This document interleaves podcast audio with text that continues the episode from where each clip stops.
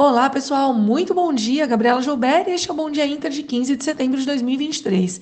Encerrando mais uma semana, semana de saldo positivo, com China estável, inflação controlada e provável pausa nos juros. Mas antes vamos falar um pouquinho como é que o Ibovespa fechou ontem.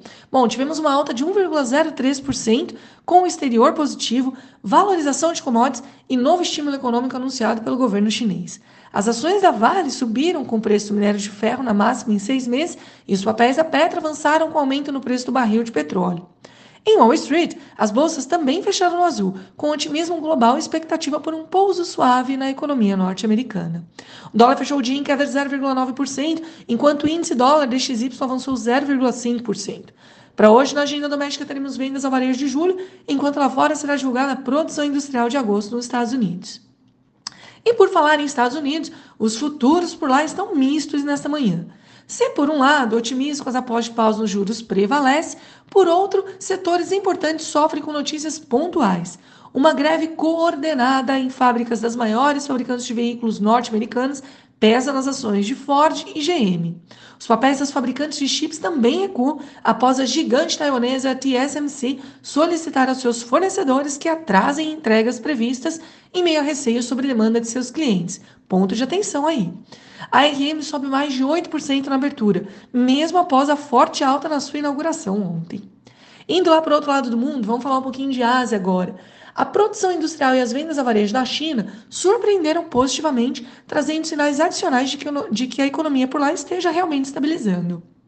Contudo, as condições do setor de real estate deterioraram, com recuo nos preços de novas casas, investimentos no setor e vendas de imóveis. Apesar de iniciar o pregão em alta, as bolsas por lá encerraram em queda.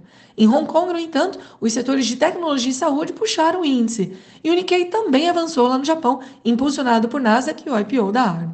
Na Europa, os índices caminham para encerrar a semana em terreno positivo, depois que o BCE, o Banco Central Europeu, trouxe novo aumento de 25 basis points nos juros, conforme previsto, mas sinalizou o fim do ciclo de alta, mesmo enxergando a inflação acima da meta em todo 2024. Agora vamos falar um pouquinho aqui de Brasil. Ontem, por aqui, o volume de serviço mostrou avanço acima do esperado, de 6% no acumulado de um ano, mas mantém a tendência de desaceleração. A Câmara aprovou o PL que compensa cerca de 13 bi aos estados pelos cortes do ICMS. PL da desoneração da FOPAG chega ao Senado, mas deve ser votada apenas daqui duas semanas, uma vez que Pacheco e Lira acompanham Lula em viagem aos Estados Unidos na semana que vem. As boas notícias com possível estabilização na China e o maior otimismo com inflação e juros globais contribuíram para uma semana positiva para o Ibov. As ações da Vale sobem mais de 5% no acumulado desde segunda, puxando uma alta de mais de 3% no IMET, que é o índice de materiais básicos da bolsa. Setor imobiliário e bancos, no entanto, são as maiores altas em bloco até ontem na semana e deve continuar hoje também.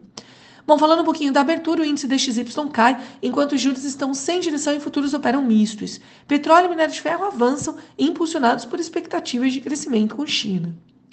E o que esperar então para o Ibov? Devemos ter mais um dia positivo, sim, para a bolsa local, seguindo o otimismo com China, que prevalece nas commodities exportadoras.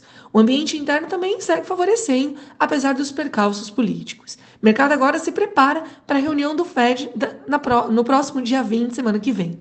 Pessoal, este foi o Bom Dia Inter de hoje. Tenham todos uma ótima sexta-feira e um excelente final de semana. Até segunda.